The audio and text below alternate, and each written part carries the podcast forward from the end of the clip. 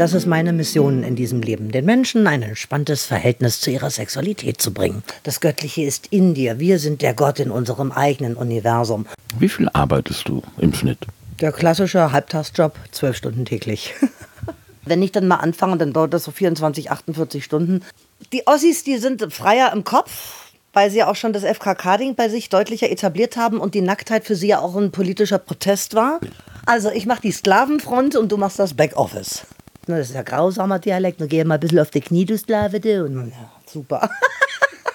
Wenn die dann so das erste Mal gekommen sind, dann können sie auch wieder reden, dann können sie auch wieder höflich sein, dann finden sie also auch wieder äh, zum Gespräch. Je voller die Hose, desto leerer der Verstand. Das ist also Punkt Nummer eins. Der Ich glaube, das ist sexistisch. ja, ist es. aber es ist so. Realität ist manchmal grausam, aber es ist so. Herzlich willkommen, liebe Gemeinde, zur hedonistischen Karfreitagsliturgie. Aus den ersten Schnipseln konntet ihr schon entnehmen, dass meine heutige Gastgeberin, Lady Dominic, die ich gerne die hohe Priesterin des Hedonismus nenne, einen sehr breit gefächerten Strauß an Gesprächsthemen ähm, berührt hat. Ähm, es ist schon so, dass äh, wir auch über ernsthafte politische Themen gesprochen haben und nicht nur über äh, Eigenheiten der XY-Chromosomalen und auch über ihren bekennenden Sexismus. Ähm, einer, einer der Gründe, weswegen ich für Lady Dominic diesen wunderschönen Karfreitag als Sendeplatz ausgesucht habe. Ich möchte aber auch nicht viel weiter vom, vom, vom Wesentlichen abhalten, nämlich vom Reinhören in unser Gespräch. Vorstellen muss ich sie nicht. Das macht sie gleich selber. Viel Vergnügen. Guten Abend, Dominik. Vielen Dank für deine Einladung und ich freue mich auf unser Gespräch. Hallo, danke schön, dass du hier bist und es freut mich auch. Da freuen wir uns ja schon beide. Wo sind wir hier eigentlich? Sind wir in Wilmersdorf oder ist das schon Schmargendorf? Das ist äh, genau die Grenze, Wilmersdorf-Schmargendorf. Und wir sind hier in meinem Adlerhorst sozusagen im Elfenbeinturm. und äh, das ist meine Wohnung und, und mein Büro, weil ich ähm, arbeite viel und dann mache ich das lieber von zu Hause, damit ich wenigstens noch ein bisschen Familienleben habe. Wie viel arbeitest du im Schnitt? Der klassische Halbtagsjob, zwölf Stunden täglich. Nicht schlecht. Wie würdest du deine Work-Life-Balance einschätzen? Och, ich, ähm, ich mache mir nicht so viel Gedanken darüber, ob etwas viel Arbeit ist oder wenig Arbeit ist, sondern wenn mir etwas gefällt, dann mache ich das und das ist mir scheißegal, ob ich dafür viel oder wenig arbeiten muss. Also Arbeit ist für mich jetzt nichts Schlimmes. Und das einzige, die einzige Arbeit, die mich nervt, ist halt diese blöde Steuererklärung und äh, mich hier mit Stundenzetteln und Lohnbüros auseinanderzusetzen. Das ist das, was echt nervig ist und was so richtig schlaucht. Alles andere mache ich gerne. Partykonzepte entwerfen, mit meinem Grafiker Flyer machen. Ähm, Jetzt muss ich ganz kurz reingehen, denn, pass auf. Also zum einen, Entschuldigung, der Mate, den du mir angeboten hast, der spricht dann jetzt doch mit mir. Ähm, ich habe in der Anmoderation noch nicht viel über dich verraten und dachte mir, das machst du vielleicht selber. Aber vorher würde ich gerne noch wissen, also das Konzept, was wir so verfolgen mit diesem Podcast, du bist übrigens die erste Frau. Ja, Premiere. Also nicht nur, dass du die erste Frau bist, sondern dass es wahrscheinlich auch der erste FSK 18 Podcast wird. Äh, hatte ich bis jetzt auch noch nicht. Ich bin also voller feuchter Handinnenflächen. Ähm, warum sind wir hier? Also, wir treffen uns ja immer an einem Platz von einer besonderen emotionalen Bedeutung für den Gastgeber. Warum hast du jetzt hier deinen Elfen-Beinturm ausgesucht? Ähm, also ich mag den Blick, weil ich habe den Sonnenuntergang immer. Das ist total cool. Und das ist hier wie so eine ganz große Sonnenwend, äh, Sonnenuhr. Also das heißt, man sieht genau, im Frühling ist es genau zwischen den beiden Häusern geht die Sonne unter. Und ich weiß, im Winter geht sie da und wenn sie dann wieder ganz nach da ist, äh, dann, äh, also das ist wirklich großartig. Interessiere mich auch so ein bisschen für die Himmelsplanetenbewegung. Und äh, das kann man hier ganz großartig sehen. Also das war mit der ausschlaggebende Punkt, warum ich gesagt habe, scheiß auf den fünften Stock und scheiß auf keinen Fahrstuhl. Ich will diesen Blick haben. Und deswegen habe ich auch hier mein Büro. Weil es hilft mir auch beim Denken. Es hilft mir, meinen Kopf frei zu machen. Kann ich sehr gut verstehen und nachvollziehen. Trotzdem war ich ja so ein bisschen erstaunt. Ich hätte nicht gedacht, dass ich dich in Schmargendorf oder Wilmersdorf treffe oder auf der Grenze. Bist ja, wobei ich bin auch echt lange nicht in Berlin gewesen. Aber ich hätte dich eher, was weiß ich, Friedrichshain, Prenzlberg oder Nee, bloß nicht, auf gar keinen Fall. Warum nicht? Da, da fahre ich gerne hin und da fahre ich aber auch sehr gerne wieder weg. Weil?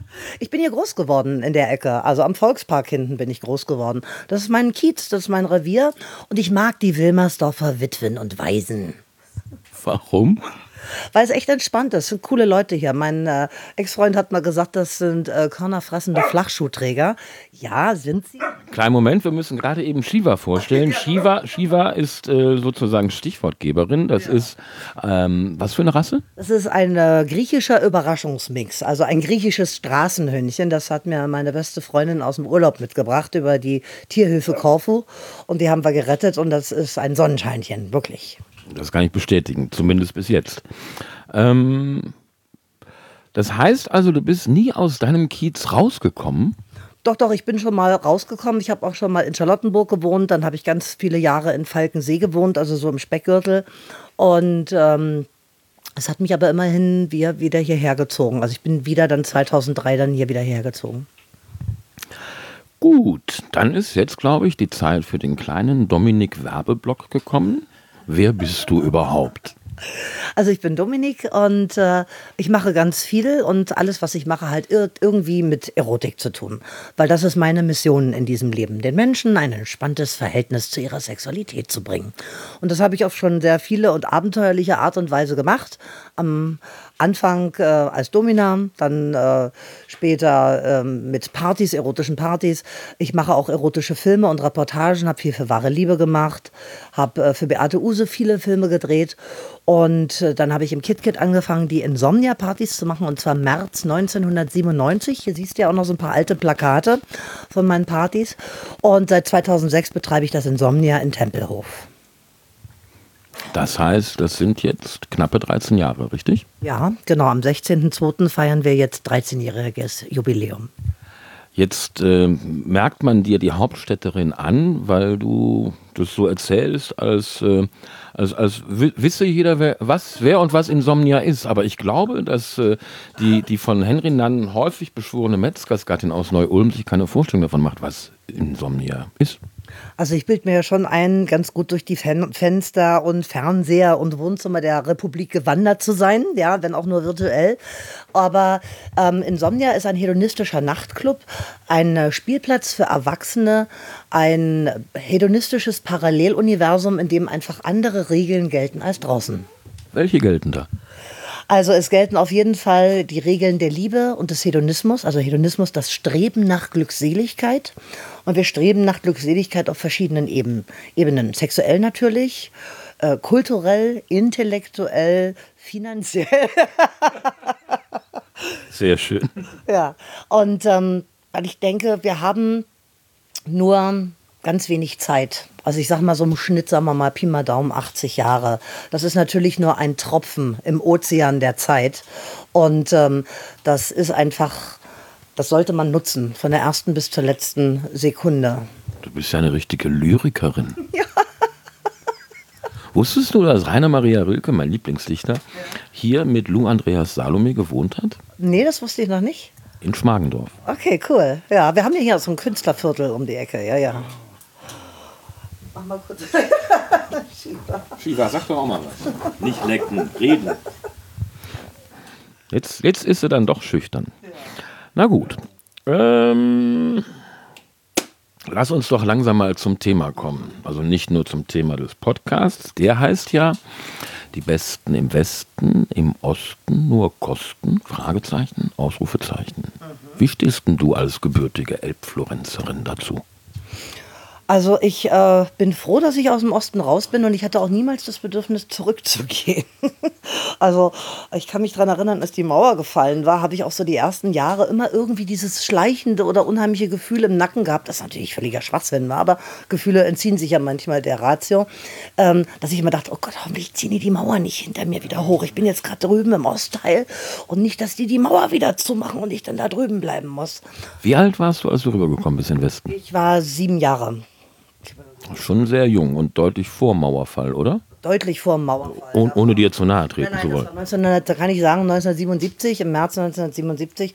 Und das war schon, der eiserne Vorhang war noch sehr eisern. Wir wurden auch freigekauft vom Herrn Dr. Vogel, von diesem Rechtsanwalt, der ja einige Schicksale in Gottes Hand, in gute Hand genommen hat, sozusagen. Und ähm, wir waren da mit dabei, ja. So, dann hast du ja jetzt, das haben wir eben ausgerechnet, fast 13 Jahre Insomnia, Hedonistenclub, hedonistischen Nachtclub, Erfahrung und kannst uns doch sicher sagen, wer besser fickt, der Wessi oder der Ossi? Oder die Wessi oder die Ossi? Na, besser kann man nicht sagen. Also ich entdecke eher... Besser im Sinne von Hedonismus, lustvoller die Ossis, die sind freier im Kopf, weil sie ja auch schon das FKK-Ding bei sich deutlicher etabliert haben und die Nacktheit für sie ja auch ein politischer Protest war. Das merkt man, dass sie freier im Kopf sind. Moment, Moment, Moment. Die Nacktheit war politischer Protest im Osten? Das musst du ein bisschen genauer erklären, das ist mir neu.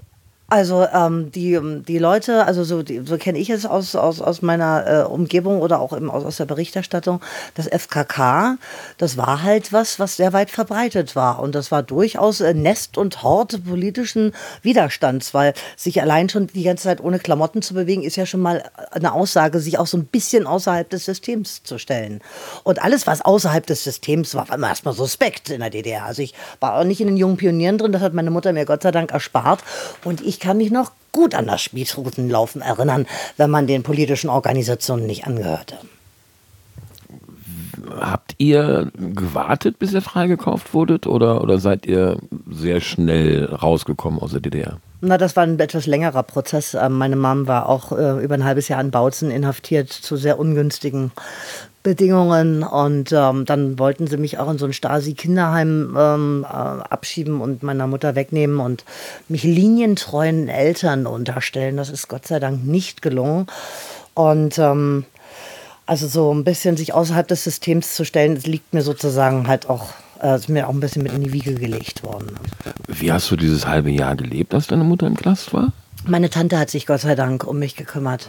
Also das, die war auch diejenige, die das dann auch verhindert hat, dass man mich äh, zu anderen Eltern gegeben hat. Das hat ja Frau Honecker sehr gerne gemacht, den Müttern die Kinder weg, äh, wegzunehmen, weil sie wusste, dass sie das halt am meisten schmerzt und am meisten trifft eben. Und ähm, das haben wir, jetzt hat mich Shiva durcheinander gebracht. Weißt du was, ich bringe die mal kurz rüber. Mach das. Tschö, Shiva. Aber ganze Zeit mich anspielt. Oh. Ja, du ahnst es, ne? Ja, du, du ahnst nix da, nix da, hab ich gar keinen Bock drauf. genau, geh mal raus. Geh mal gucken. Schlaues Hündchen, sag ich das. Meine Mutter pflegt ja zu sagen, Kinder kommen selten auf fremde Leute. Kinder kommen selten auf fremde Leute? Was meinst du da? Ja, die, die haben sehr viel von, von den Eltern. Okay. Ja, das kann sein. Also es kann sein, dass vielleicht, ähm, ich sage mal, mich linientreue Eltern ähm, trotzdem nicht die, das Rebellische in mir rausgebracht hätten, aber ich bin schon froh, dass es so gelaufen ist, wie es gelaufen ist. Das glaube ich dir sofort. Ähm, sind denn jetzt die Besten im Westen und im Osten nur die übrig gebliebenen und abgehängten oder wie, du warst ja jetzt letztes Wochenende in Dresden, hast du gesagt, ne? Ja, Dresden hat sich gut gemacht. Also ich war auch noch mal bei dem Haus von meiner Tante, die lebt ja nun leider auch nicht mehr. Und da kam mir dann schon noch mal so ein bisschen die Tränen und als ich da so das Haus gesehen habe.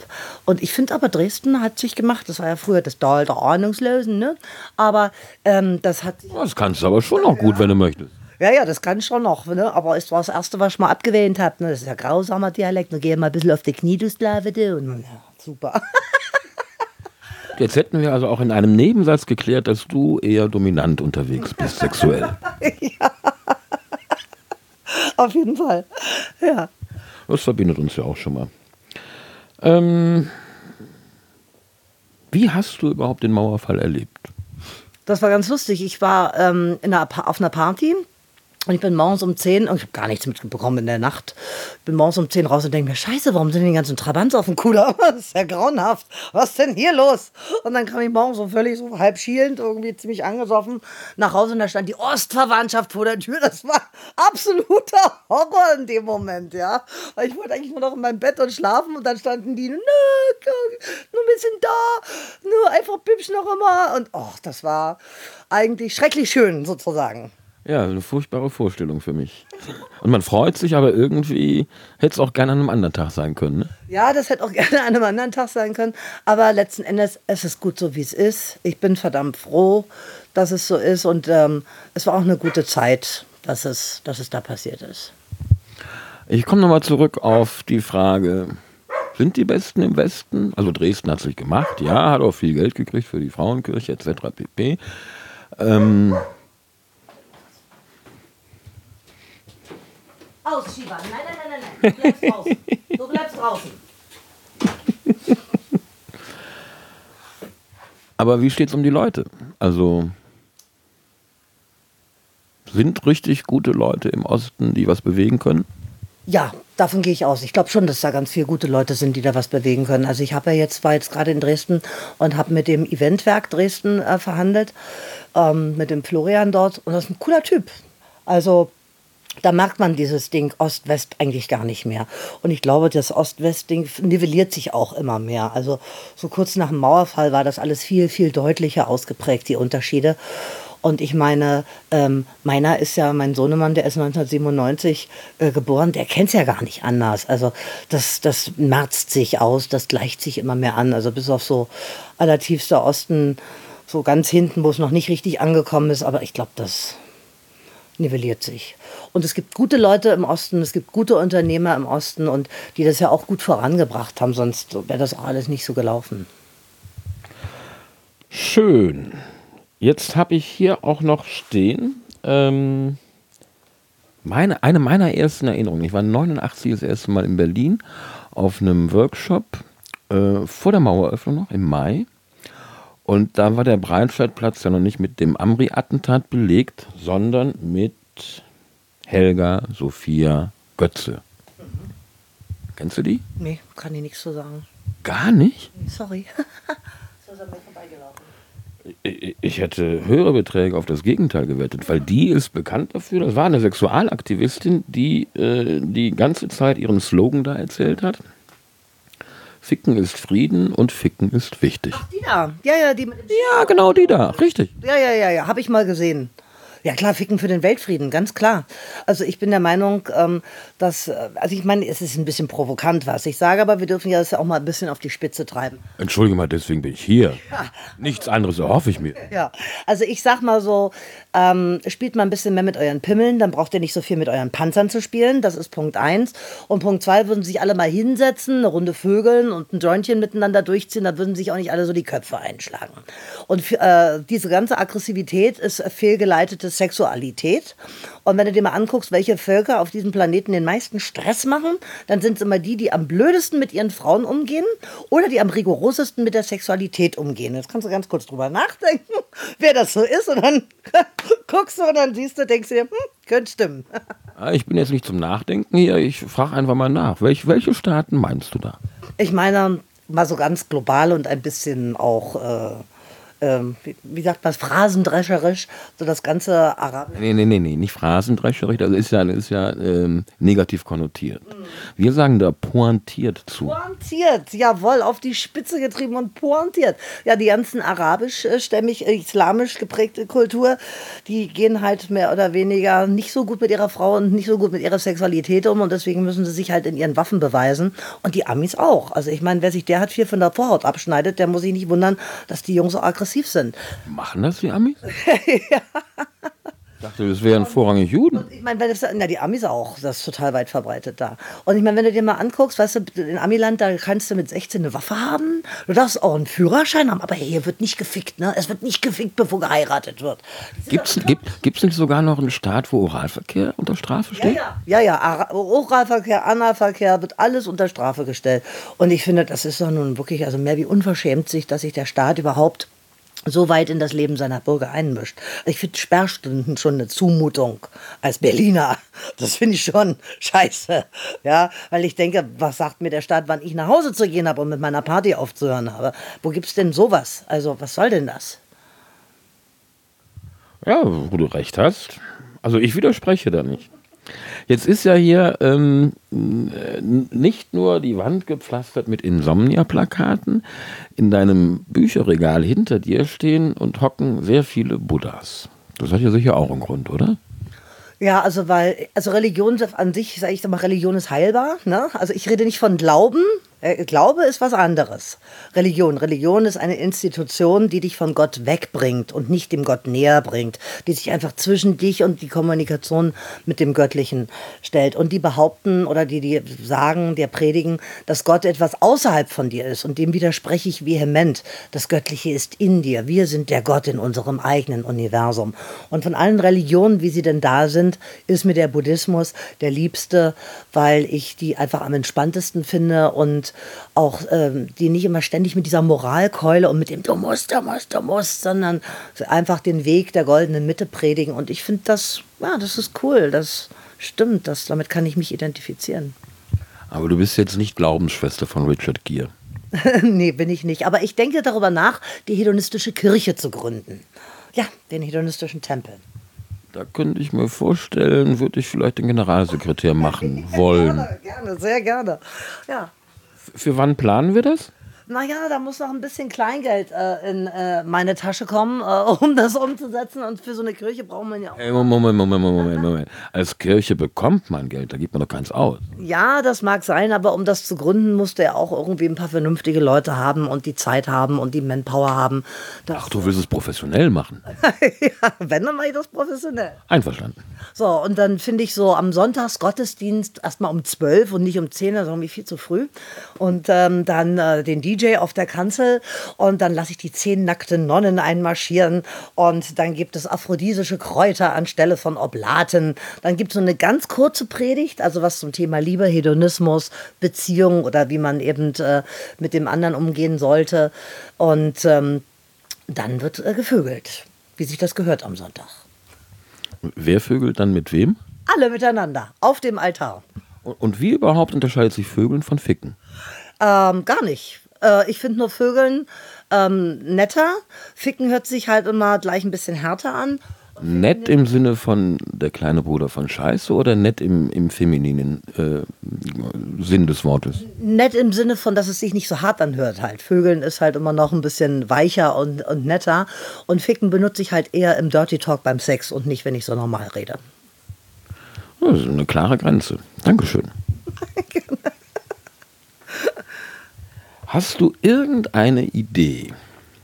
Also, was du eben gar nicht erzählt hast, ist, dass du ja eine ausgebildete Sexualtherapeutin auch bist. Das heißt also, das, was du eben so aus der Hüfte geschossen hast, hat ja durchaus einen ähm, theoretisch erlernten Hintergrund.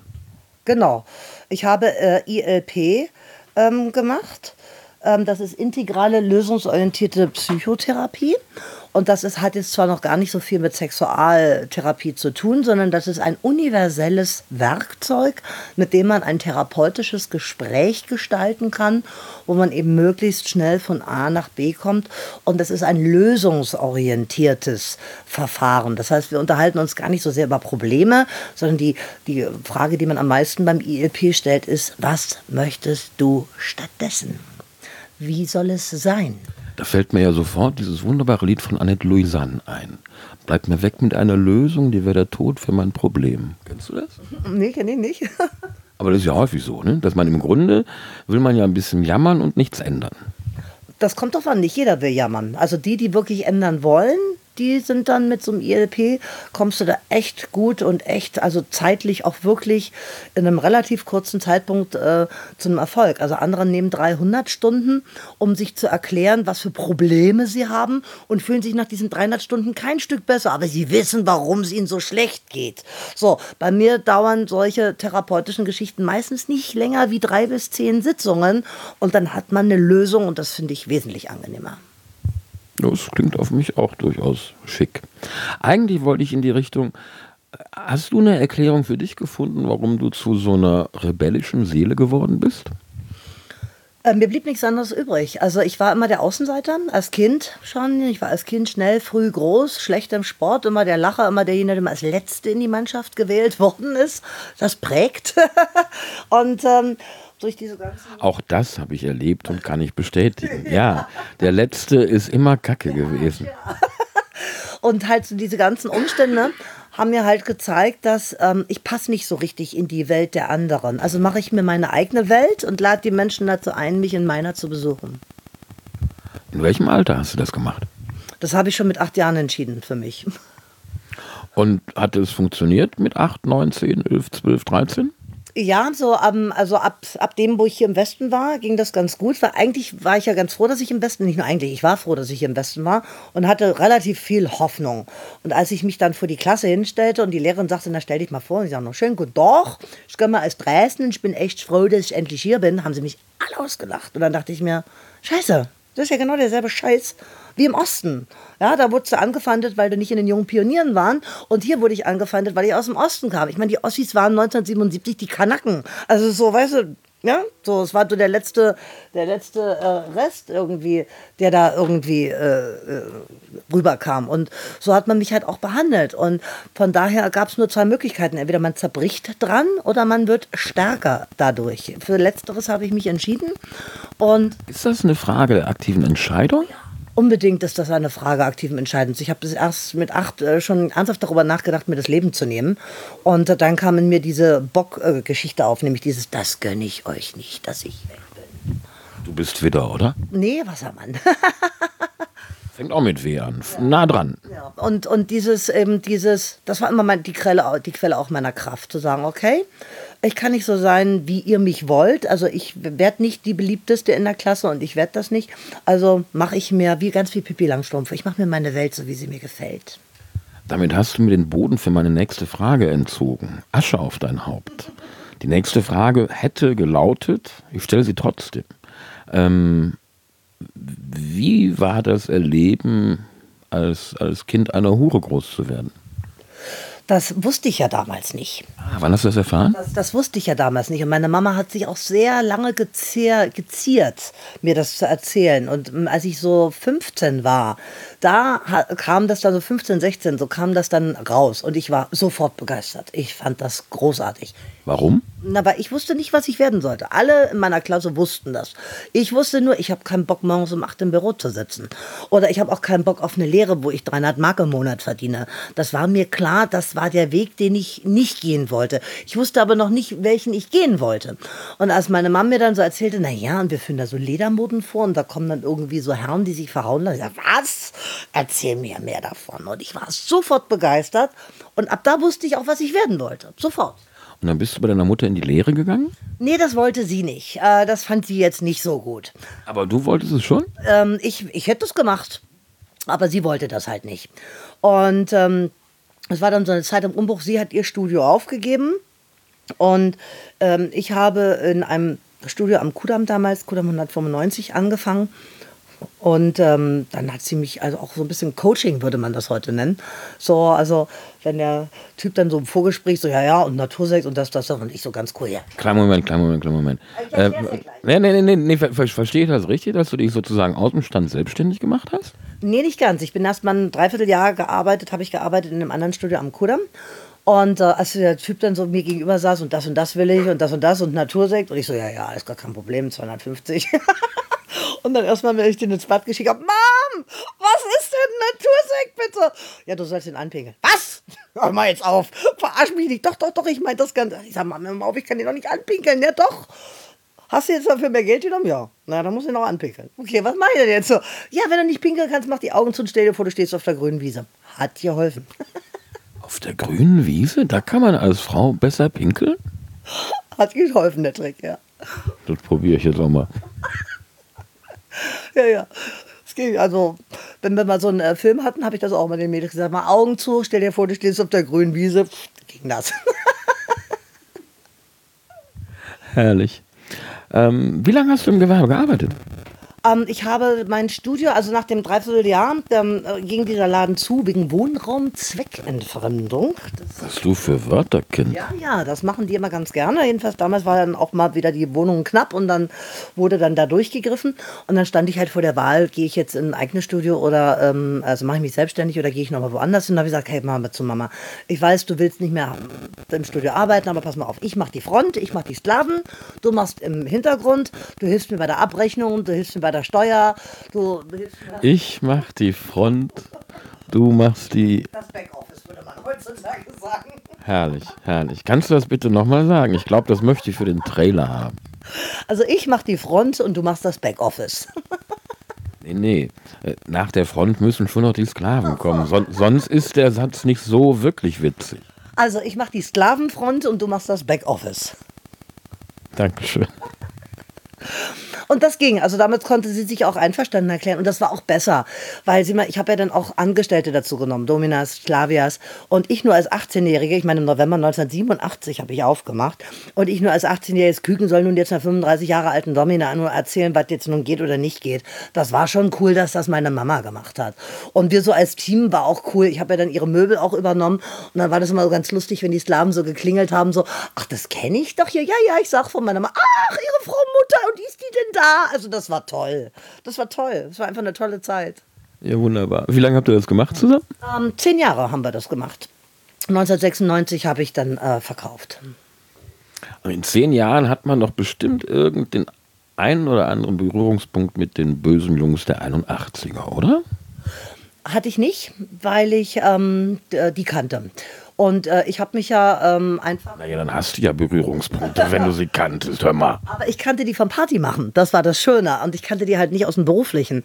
Und ich habe mich ja damals in der Mommsenstraße, das war mein erstes Studio, und das ist eine Seitenstraße vom Kudamm. Und das war noch eine Zeit, wo am Kudamm echt alles verteilt war. Hups, mir fällt gerade ein, wir gehen ja davon aus, dass jeder Hörer und jede Hörerin weiß, was die 81er sind. Ist ja auch nicht richtig.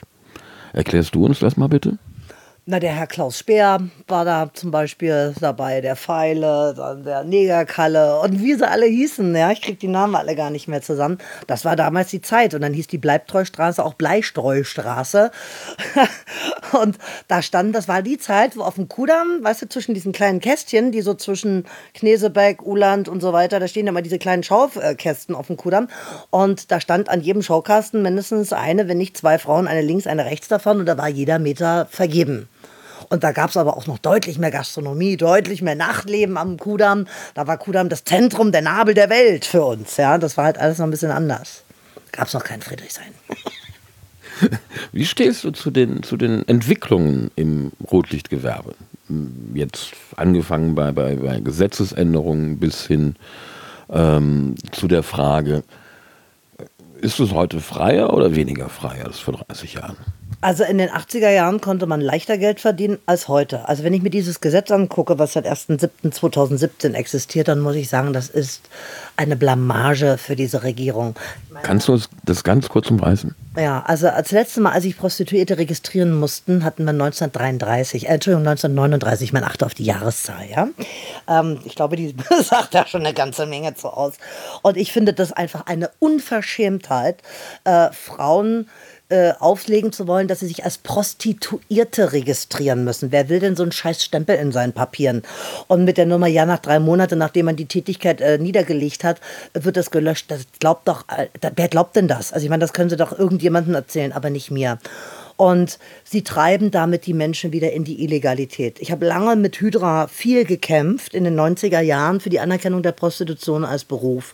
Und als 2001 endlich die Grünen das erste Prostitutionsgesetz durchgebracht haben, da habe ich gejubelt, weil ich dachte, yay, jetzt haben wir es irgendwie geschafft und jetzt sind wir anerkannt und können vernünftig arbeiten. Und da haben sich auch ganz viele Frauen eben auch angemeldet. Natürlich nicht unter Prostituierte, sondern sie haben dann Escort, Massage, Tänzerin, Künstlerin, Darstellerin, irgendwas gemacht, aber die haben wenigstens mal ihre Steuern bezahlt. Ja.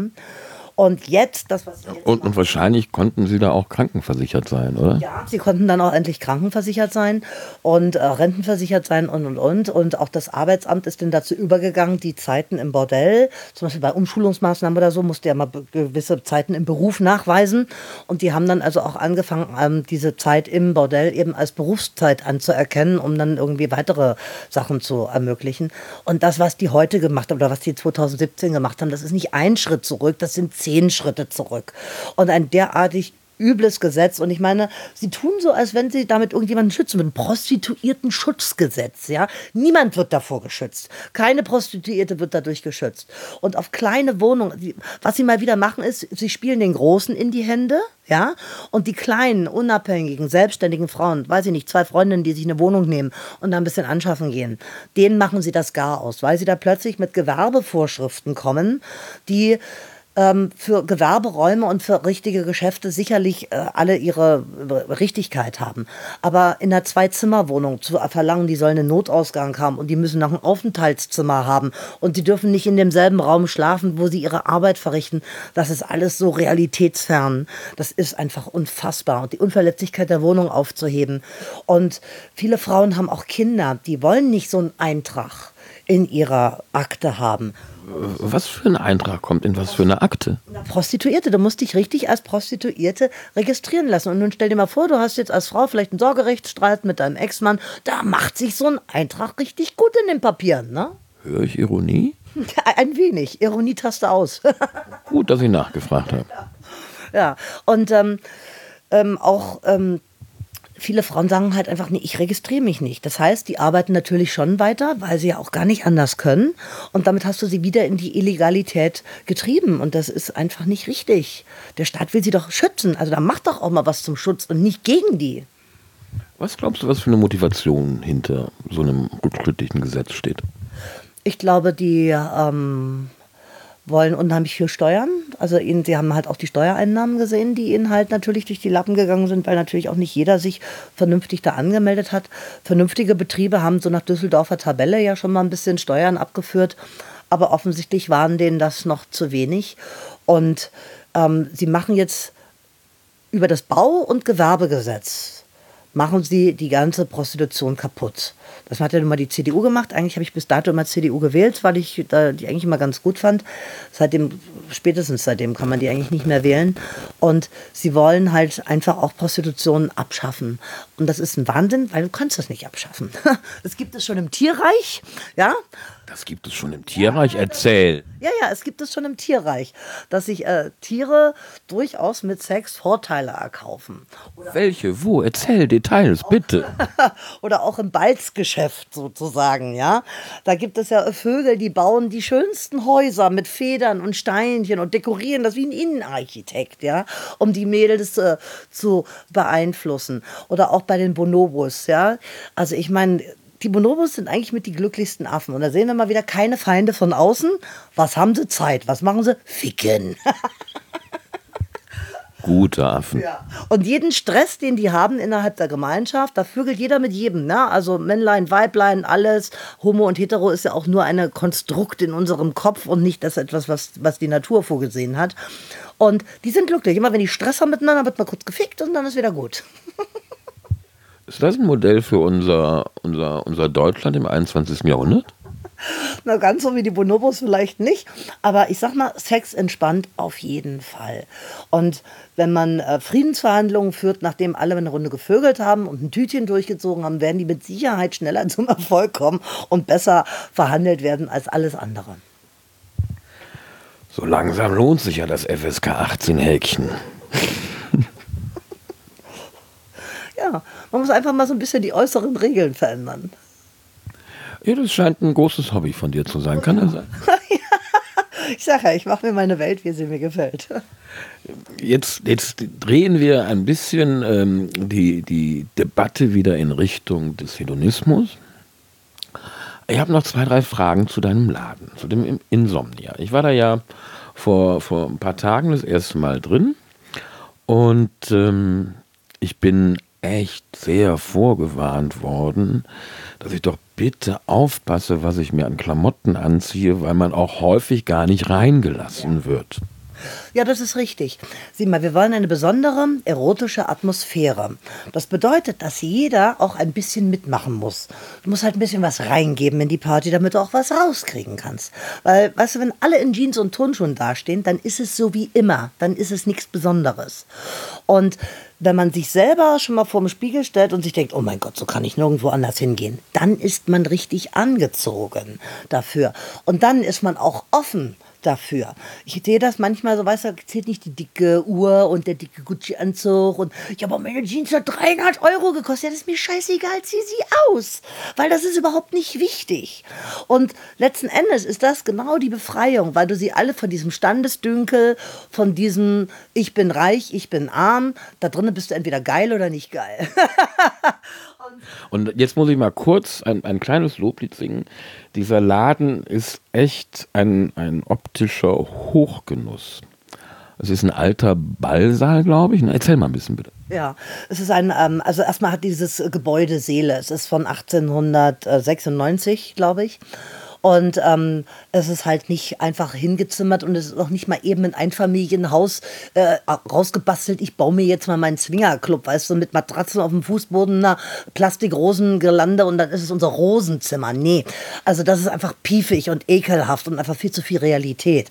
Es ist tatsächlich was ganz anderes. Und dieser alte majestätische Ballsaal mit dem goldenen Stuck, ähm, der macht halt einfach durch sich, durch sich selbst, durch den Raum einfach erstmal Eindruck.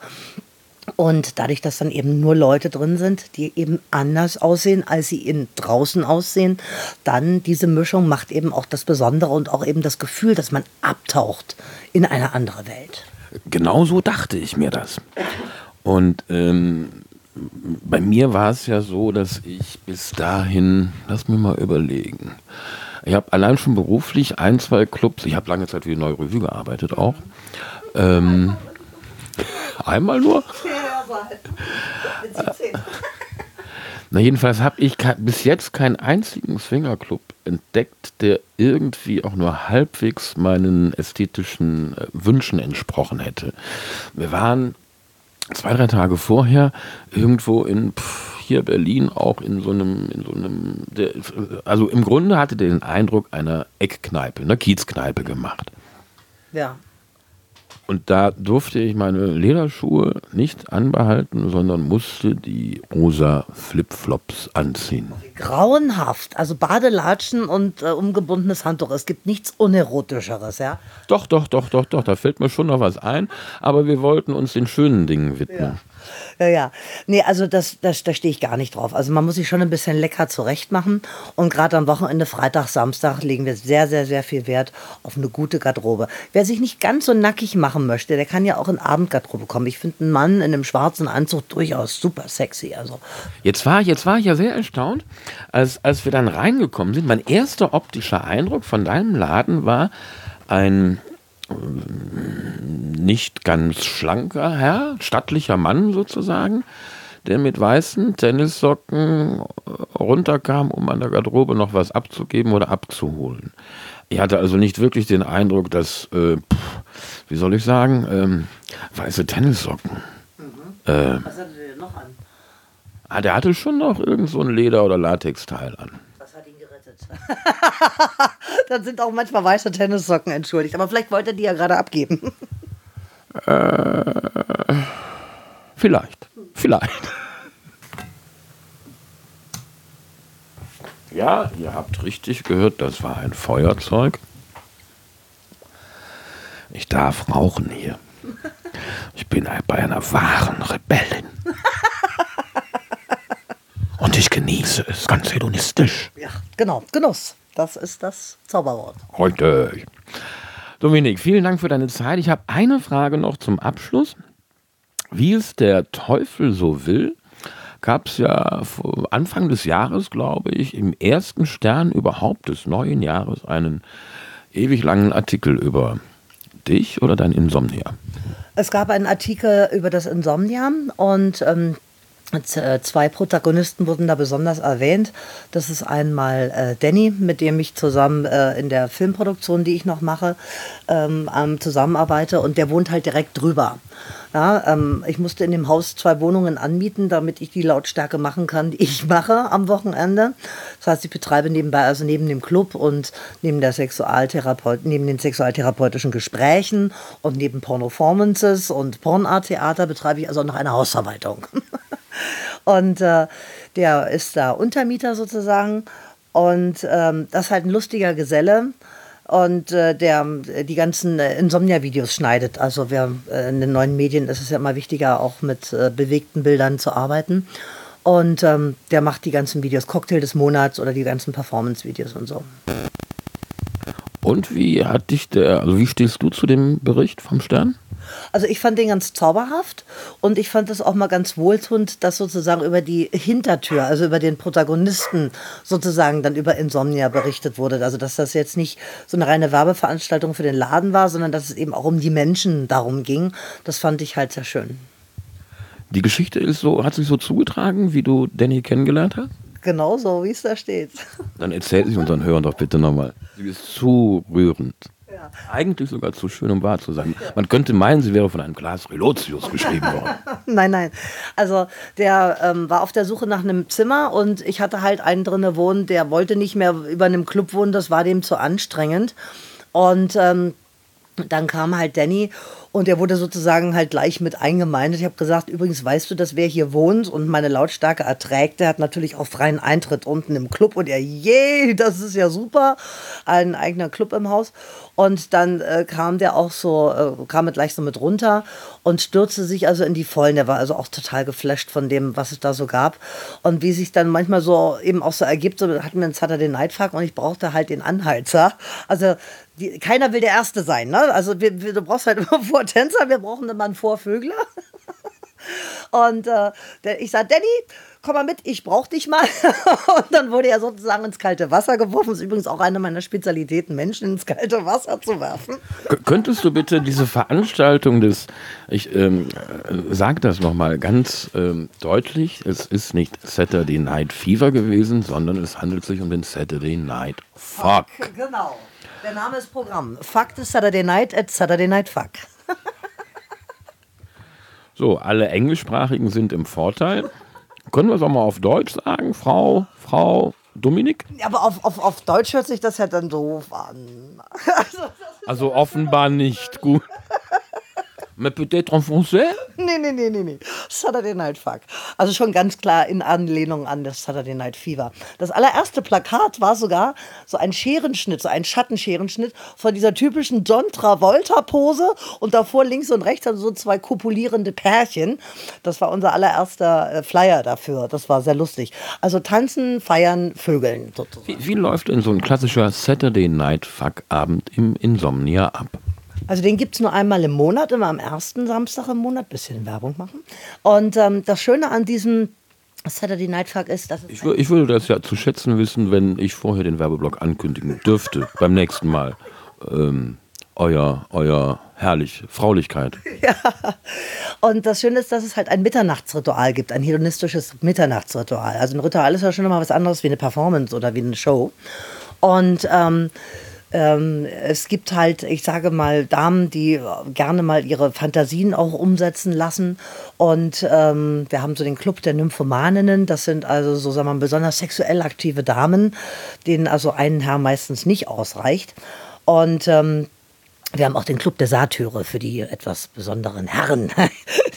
Was ist ein Satyr? Ein Satyr ist ein Fabelwesen, also unten sozusagen der Pan, ne, der Boxbeinige und oben der, der, der Mann, also dieses Halbwesen. Und ähm, ich liebe das ja, die Menschen zusammenzubringen, um dass sie ihre erotischen Fantasien und Neigungen sich äh, erfüllen können. Und ähm, es gibt genug Pärchen, die fragen mich, hast du nicht mal einen großschwänzigen Kerl, der irgendwie weiß, wie er sich beim Pärchen zu benehmen hat? Moment, Moment, Moment. Du willst uns jetzt also wirklich sagen, size does matter? Auf jeden Fall. Also jede Frau, die sagt das. Hallo! Ja, ich weiß, äh, die Jungs wollen das immer hören, dass es nicht äh, ausmacht. Also es ist nicht, Ah, nicht, nicht, nicht jeder Junge. Äh, es ist nicht nur die Größe, es ist auch manchmal die Biegung. Also meine Mama hat immer gesagt, lieber einen kurzen zackigen als einen langen dabbigen. Aber Also ich habe ja gelernt, auch von Damen aus dem Gewerbe, lang und schmal, Frauenqual, kurz und dick, Frauenglück. ja, das, dem kann ich mich anschließen. Dicke ist manchmal entscheidender wie Länge. Aber es muss halt auch der Geist dazu sein. Also, weil wenn so ein Mann dann anfängt, auf Romantik zu machen oder an, an der Frau rumzubaggern, dann triggert er den Mann auf der Eifersuchtsebene an. Und das willst du nicht als Mann, sondern da, der Kerl muss geil finden, dass du seine Alte vögelst. Also sieh zu, dass du mit ihm kopfmäßig klarkommst und ihn nicht eifersüchtig machst. Im Grunde ja ganz einfach. Eigentlich ganz einfach zu verstehen, wenn man einen Moment drüber nachdenkt. Warum ist es so schwierig? Na, weil äh, irgendwie manchmal Männer äh, das Gefühl haben, sie müssten an der Frau baggern, baggern, baggern, wie blöd. Vorsicht, Baustelle. Und Wo sie eigentlich nur gefickt werden will. ja, und genau, und dann aber den Kerl dabei übergehen. Und sie ver vergessen dabei, dass oftmals mit der Frau mehr oder weniger ein paar kurze Blicke reichen, um klarzumachen, wollen wir jetzt in die Kiste steigen oder nicht. Und er aber ein cooles Verhältnis zu dem Mann kriegen muss, dass der nicht eifersüchtig wird, sondern dass er sagt, ja, mit dir habe ich Bock, meine Frau zu vögeln. Ja, und wenn er da einen auf Romeo macht, dann kann der baggern, bis er schwarz wird. Der wird die Alte nicht ficken. Das bringt mich zur nächsten Frage. Ich war einigermaßen erstaunt, als ich feststellte, dass du ja, wie soll ich sagen, im weiteren Verlauf des Abends, es wird ein, zwei, drei Uhr morgens gewesen sein, als wir miteinander gesprochen haben, da hast du sozusagen den Wachdienst geschoben. Ähm, an und für sich weiß doch jeder Mensch, der in irgendein erotisches Etablissement geht, wie man sich zu verhalten hat. Sollte man meinen, aber je voller die Hose, desto leerer der Verstand. Das ist also Punkt Nummer eins, der. Ich glaube, das ist sexistisch. Ja, ist es. aber es ist so. Realität ist manchmal grausam, aber es ist so. Das Leben kann so einfach sein. Ja, ja. Und äh, Nicht, dass das alles einfacher machen würde. Nein, nein. nein, nein. Aber ähm, ich stand da hinten, ich erinnere mich, da haben wir miteinander gesprochen, da hatten sich zwei Paare in so einen Bereich äh, zurückgezogen und wollten also miteinander und wollten nur ein paar ausgewählte Herren dabei haben und hatten halt den Vorhang zugezogen. Und ähm, für mich ist das klar, für viele andere ist es auch klar, ist der Vorhang zu, ist es eine geschlossene Gesellschaft, ist der Vorhang auf, ist es eine Einladung. Aber das musste ich an dem Abend mehrmals erklären. Das ist, also ich habe es auch mehrmals noch gesehen, auch oben auf der, wie sagt man, Balustrade. Ja, auf der Ebene. Hm? Ähm, da, da hatte man bei dem ein oder anderen Einzelherrn das Gefühl, ihm gehört der Laden und ähm, was kostet die Welt? Ja, na beim Saturday Night Fuck ist oben die Ebene nicht als Paarebene, sondern das ist halt der einzige Abend, wo wir das sozusagen mal offen lassen und wo dann da oben mein Wachhund steht und das dann sehr beäugt und auch mal dann dazwischen geht. Das ist nicht Shiva, nehme ich an. Nein, das ist nicht Shiva, das ist mein menschlicher Wachhund, der da oben steht und dann auch wieder alles schön putzt und sauber macht und desinfiziert, wenn die da fertig sind mit ihrem mit ihrer Vögelei. Und äh, sonst sind da oben ganz klar nur Paare, da ist es manchmal einfacher, da dürfen die Jungs erst gar nicht hoch. Aber an so einem Abend, ähm, der also ein bisschen experimenteller ist, wo wir sagen, wir wollen Orgien, keine Grenzen. Aber wirklich, also wenn das ganze Blut äh, im, im Pimmel hängt, dann bleibt nicht mehr so viel zum Nachdenken. Und ähm, wenn die dann so das erste Mal gekommen sind, dann können sie auch wieder reden, dann können sie auch wieder höflich sein, dann finden sie also auch wieder äh, zum Gespräch. Aber bis dahin muss man die immer so ein bisschen, wie so die Dompteure im Raubtierkäfig, weißt du, so, ein bisschen den Zaum halten. Verstehe. Ähm, wie häufig fickt denn eigentlich eine Hedonistin, die den ganzen Tag mit Sex zu tun hat? Also meinst du jetzt damit mich oder meinst du damit die Mädels im Laden? Mit wem rede ich denn jetzt gerade? Also manchmal komme ich eine ganze Weile nicht so richtig dazu. Aber wenn ich dann mal anfange, dann dauert das so 24, 48 Stunden.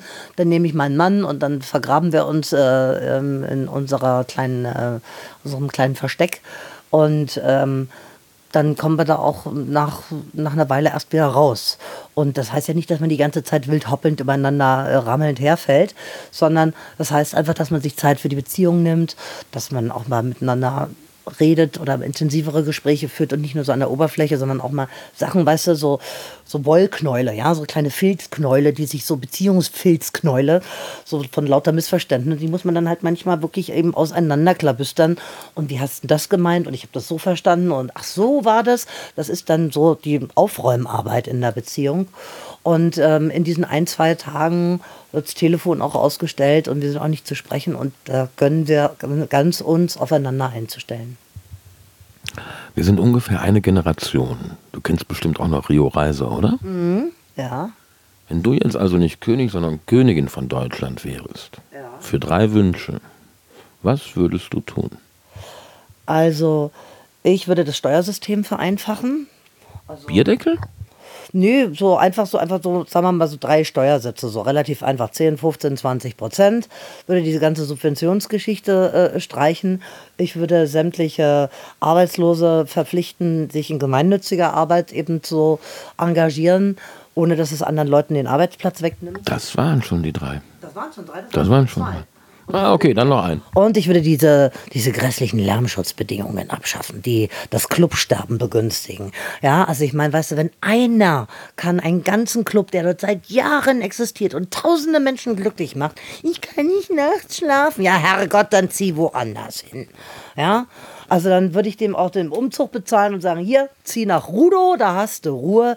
Aber sich, weißt du, in eine Stadt ziehen, über eine Kneipe ein, äh, einbürgern und dann drei Monate später, das ist mir aber alles zu laut hier. Das finde ich derartig unmöglich. Und das würde ich als erstes abschaffen.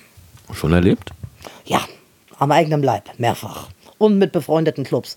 Ich habe viele Clubs den Bach runtergehen sehen wegen so einer Dreckslärmschutzbestimmung. Das ist echt Horror. Ja, man merkt da durchaus ein bisschen emotionales Engagement. Ja, ein wenig. Das tickt mich sofort an. Dominik, ich bedanke mich ganz herzlich. Wir haben jetzt fast eine Stunde voll. Okay. Und ich muss mir noch ein kleines Zeitpölsterchen aufsparen für unser Porträt, wann immer wir das machen werden. Mhm. Ich würde es aber auf jeden Fall gerne hier machen, mhm. damit ähm, man ein Bild dazu hat, wenn man uns hört. Okay, gerne. Und hast du einen Wunsch, Erscheinungstermin für unser Gespräch? Nö, mach mal, wie du denkst. Herrlich. Herrlich, so lieb ich es. Tschö. Tschüss.